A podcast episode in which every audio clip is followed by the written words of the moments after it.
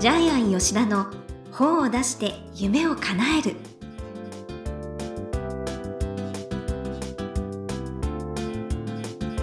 こんにちは倉島真帆です。ジャイアン吉田の本を出して夢を叶える。ジャイアン今回もよろしくお願いします。はい、よろしく。はい。ジャイアン休みの日は一体何をしてるんですか？はい、ちょっと今、映画の話題で盛り上がってたんですけども、えっと、この前見たのがですね、えーミニオンズ、えーそれかえーらそう、いうのも見るんだジュラシック・パーク。はいあ、ミニオンズはね、みんな見てますよ。あと、ネットフリックスでも見れるんで、何度も見てますけど。あそんな面白いんですか、あと、ジュラシック・パークはテレビでよくやるんで、ええそれを全部録画して、一応撮ってます。あまあネットフリックスでも見れるんだけど、一応撮ってます。ななんでか知らないけど、貧乏症なのかな。いやいやいややっぱり創作意欲をかきたてるって感じですか、映画をね、見て、で、あれでも、ジュラシック・パークは一番最初にやったのはもう20年以上前だから、そうですねスター・ウォーズと同じように、30年、40年続く映画になったね。はいねえ、だから映画ってずっと続くんだね。最近そういうふうに思うようになった。確かにだってバットマンもずっと続いてるしね。ん？ななバットマン。あバットうマン、ん。あれも20、30年ぐらい前から続いてるでしょ。スーパーマンも続いてるし、スパイダーマンとかスパイダーマンもそう、スパイダーマンも続いてるよね。20年ぐらい前から。すごいよね。自分が見たい映画が永遠に続く世界になっちゃったよね。うーんやっぱファンがいるってことですよねね。だからミニオンズもこれからずっと売れ筋商品だ。あそうなんだじゃだってとキャラクター商品が世界で何百億円も売れるわけだから、ええ映画会社が映画作らないわけないですよね。はいうんじゃあちょっと私もミニオンズ見てみたいと思いあますのジャジャイアンはボブが好きなんですけど、ちびっこの。はい。はい。いということで、ジャイアン吉田の方を出して夢を叶える。今回もよろしくお願いいたします。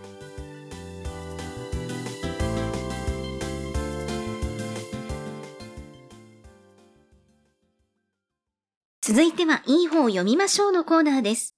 このコーナーはジャイアンが出版プロデュースをした本も含めて、世の中の読者の皆さんにぜひ読んでもらいたいといういい本をご紹介しています。今回の一冊は何でしょうか？はい。えー、童話です。おランディと黄色のトラック。ランディは伸ばします。はい。はい。えー、作者は空、作絵。ジャイアン出版塾の7期生ですね。はい。はい。じゃあ、プロフィールを読んでください。はい。北海道札幌市生まれの絵本作家、フェルト作家、イラストレーター、映像作家、日本児童出版美術家連盟、会員。主なキャラクター作品に JR 北海道 IC カード乗車券、北かのキャラクター、エゾモモンガ、北海道観光 PR キャラクター、キュンちゃん、ウポポイ、PR キャラクター、トゥレッポン、他多数あり。主な著書に、パンダ星、白熊くんの美味しいもの大好き、ネズミくんの楽しいお出かけ、to you 大切な君へ、星を捕まえた王子、ギフト絵本、赤い糸などがございます。はい。で、ランディ絵本がですね、一般社団法人札幌地区トラック協会がトラックの日に配布、寄贈しているランディ絵本シリーズがですね、これ今までにも10冊、十数冊、十数冊制作されてるみたいんですけども、それを新たに書き直して再構成した絵本だそうです。あだから配達をしてるんですね。うんということは、これ、学研からどんどんシリーズ化されて出る可能性高いですよね。あはい。で、あの、絵のタッチはですね、これ、淡い、これパステル調って言ったらいいのかな？ーはい。淡い感じで非常に優しい感じですね。そう、ソラさんの絵、私も大好きです。はい。ねえ。えー、主人公は、白熊くん。はい。北極熊ですね、白熊くんってね。え目がね、ポツポツっとなって口がないんですよ。確かに。口がね、あの、横側から見るとあるんですけどありますね。正面からはね、ないの、多分あえてないようにしてるんだと思います。あキティちゃんがそうですよね。だから、口を書かないことによって感情移入できますよあ。ね。ええあ、そんなところを見てたんですね。うん、私、横側も、私気がつかなかった。横側も私は口を書かないような気がしたんですけども、はい。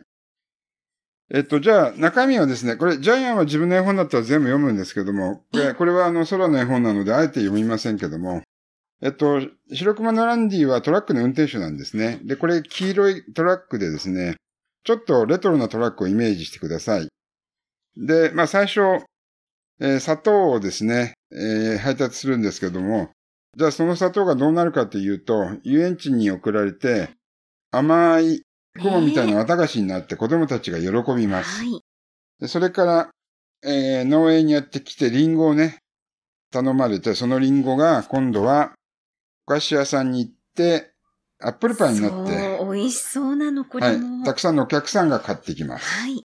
はい。えーこういうふうにですね、ランディはですね、あの、物流の、えー要でですね、たくさんの人から頼まれて、たくさんのものを運ぶんですけども、はい。その時に結構大変なんですよね。階段を登って上まで運んだりね。そうですね。雨の日、雨の雨の。ってもね。と、あと、持ち主が出てこなかったりね。はい。はい。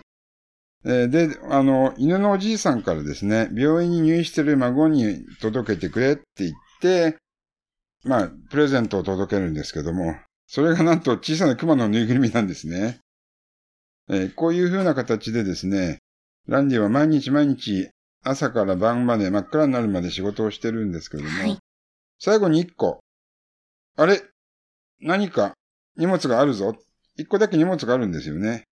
えーで、荷物今日中に届けてくれって書いてあったんで、その小さい荷物を持って、えー真夜中にですね、えー山道を越えて、小高い丘の一軒家に行きます。ごめんください。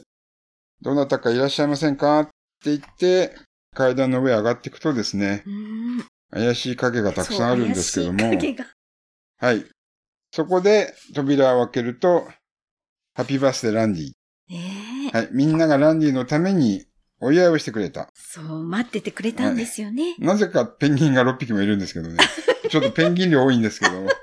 あなぜかペンギン量多いんですけども、まあ。最後は、あ最後は、えー、みんなで、まあ、ケーキを食べるんですけど、誕生ケーキを食べるんですけども、ええラランディがみんなから何をもらったか。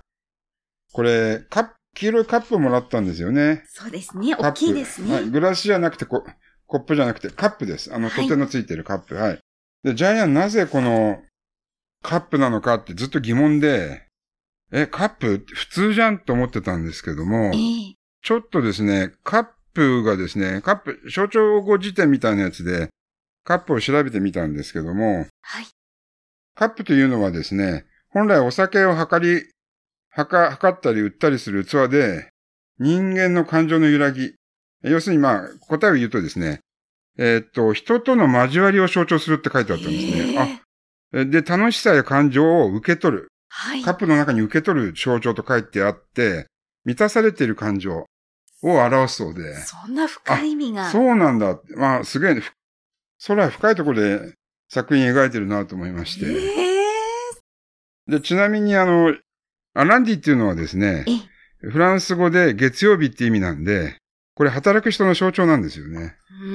ああ、面白いと思って。あの、夢占い、夢占いとかのいろんな本を読むとですね、熊っていうのはやっぱり父親のように慕われる役割、要するに頼りになる存在って書いてあったんですよ。おーと思って。で、白っていうのはやっぱり清廉潔白なので、一生懸命っていう。意味があるそうです深い意味があるんですね。はい。で、あと、ランディのトラックも黄色なんですけども、ええこれ太陽の色で親しみの色で、子供が一番好きな色が黄色だそうですね。そうでだからあの、ジャイアン前にも言いましたけども、子供は黄色い色大好きなんですよね。はい。だから熊野プーさんとか、ああピカチュウとか、島次郎とか、全部黄あ。色ですよね。確かに。で、ジャイアンが見た映画の出てきてミニオンズもみんな黄色なんで、でだから主人公を黄色にすると。キャラクターはね、結構受けるんですよね。で、子供にとっては好奇心を満たす色、喜びの色だそうです。開放、最も開放的な色が黄色なので、結構この本の出てくるランディとかトラックとかは結構これ作られてるなっていう。だからそこまで考えたら、あ、空ってやっぱり絵本作家としてかなり深くまで考えて絵本作ってるなっていうふうにジャイアン思いました。いや、そうね。いつもそのジャイアンの童話に対する読み解きとかほんとすごいなって。私なんて何にも考えなく読んでるので。そういうことだったんですね。はい。では、このコーナーで最後にかかっている願目は何でしょうか？はい。あなたは誰かの役に立っている。えー私たちのすべての仕事はサービス業はい。とジャイアンは思ってます。今、あなたは多分ジムやってますけど、これジムって誰かのために立ってますよね。ええ。えーまあ会計でもそうですけども、お金の計算ができなければ給料払えないわけですから、はい。結局誰かの役に立ってますよね。で、まあジャイアン動画作家なんですけど、本来はね、ジャイアンが動画を書いて、それが保育園に領部されて、保育園絵本で、昔は学研とかで本を書いてた時期は、ええ。30万部とかね、ジャイアンの本が。だから30万人の子供たちが、実際にもっと多くですよね、読み回しするんで。うそういう子供たちがジャイアンの絵本を読んで育つわけなので、すごい責任重大ですね、ある意味。そうですね、責任もあるんですけど、やっぱり、あの、私たちの仕事って必ず誰かの役に立っている。はい。はい。えーで、今回の本は流通ですよね。えー必要なものを必要なところに送る。ラランディって流通のその担ってるわけなんですよね。ううんん。で、ジャイアン昔見たあの、ケビン・コスナーが主役の映画でポストマンっていうのをちょっと思い浮かべたんですけどもあ、はい。世界戦争、終末終わった後に全ての文明が消え去った後、その希望の光として、郵便配達人がいろんなところにその文明、いろんなところに心の思いを届けることで、はい。文明が再スタートするっていう、なんかそれをちょっと思い出しましたね。あええちょっとね、ポあ。ストマン思い出し懐かしい。懐かしいですよね、はいい。い映画ですよね。うーん。わかりました。ということで、いい方を読みましょうのコーナー。今回は、ランディと黄色のトラック、ソラさんの一冊をご紹介しあましたち。なみに出版社は学研です。はい。言い忘れました。はい。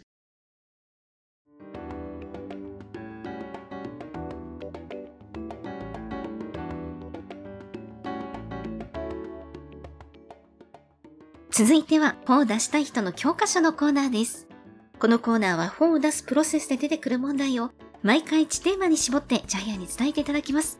さあ、今回のテーマは何でしょうか？はい。えー登場するものすべてには意味がある。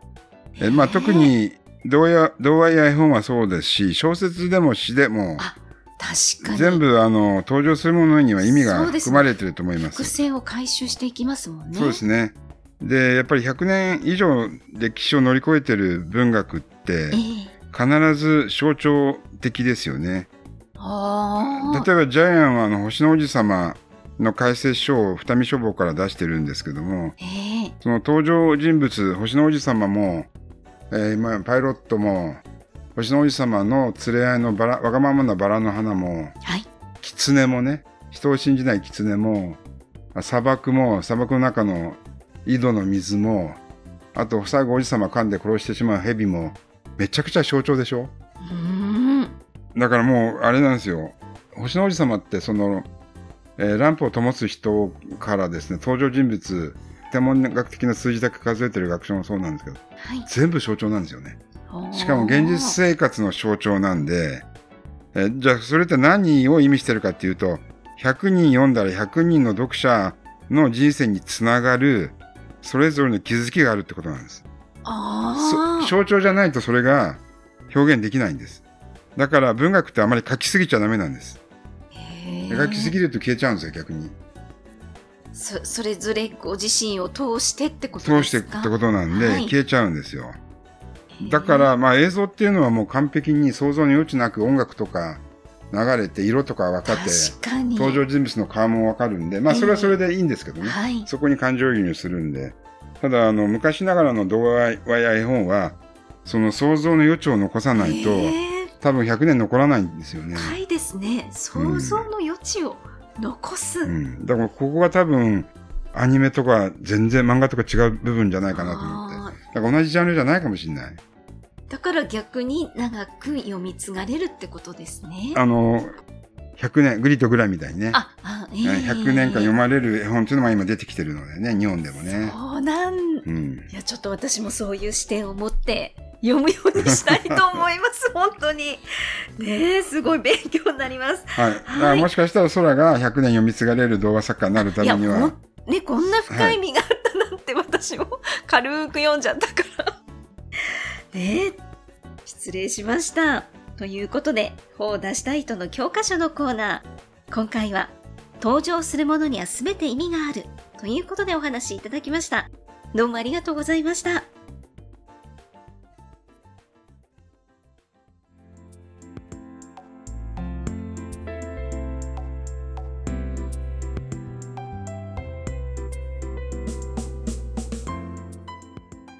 ジャイアン吉田の本を出して夢を叶える、いかがでしたでしょうか？